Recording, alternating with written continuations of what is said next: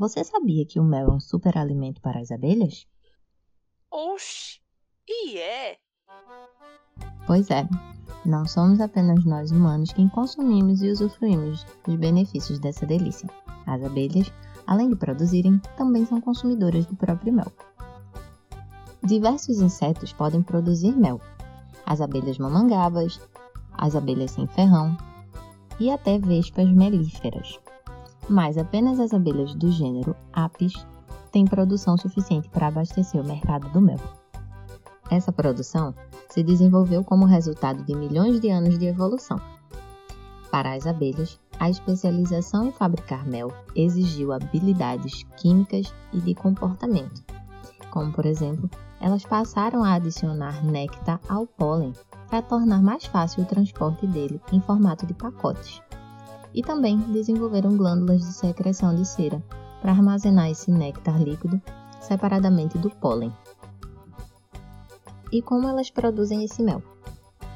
Bem, as abelhas melíferas moldam a cera em formatos de hexágonos, construindo muitas células pequenas e uniformes, que é o local onde o mel vai ficar armazenado, formando o favo.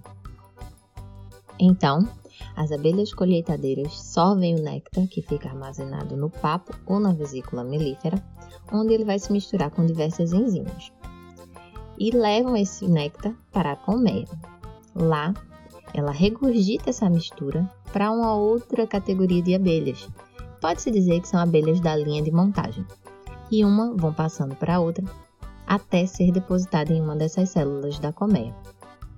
É interessante que essa passagem vai se dando de boca a boca, o que ajuda a reduzir o teor de água e vai introduzindo novas enzimas a essa mistura, que vão decompondo o néctar, impedindo o crescimento de micróbios.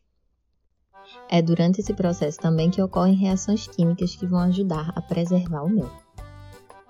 Por fim, a célula é fechada com cera para armazenar o mel para o consumo dos membros da colmeia.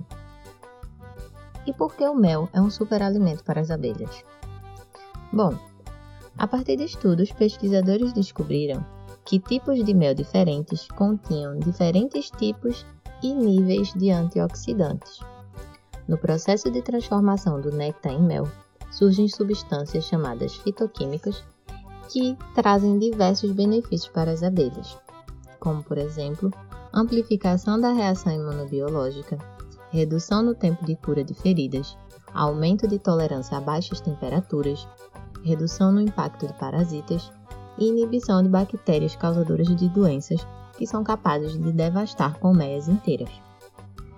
Esses são alguns benefícios para a saúde das abelhas. E algo muito interessante é que elas escolhem variedades de mel que são benéficos para a saúde quando estão doentes. É como se elas soubessem: essa variedade de mel vai ser o melhor para mim nesse momento. Além disso, a variedade do mel vai de acordo com a disponibilidade de flores para a coleta do néctar. Por isso, é muito importante a preservação e o aumento da diversidade floral onde há presença de abelhas. Além do que, não podemos esquecer a grande importância que as abelhas têm como polinizadoras na natureza.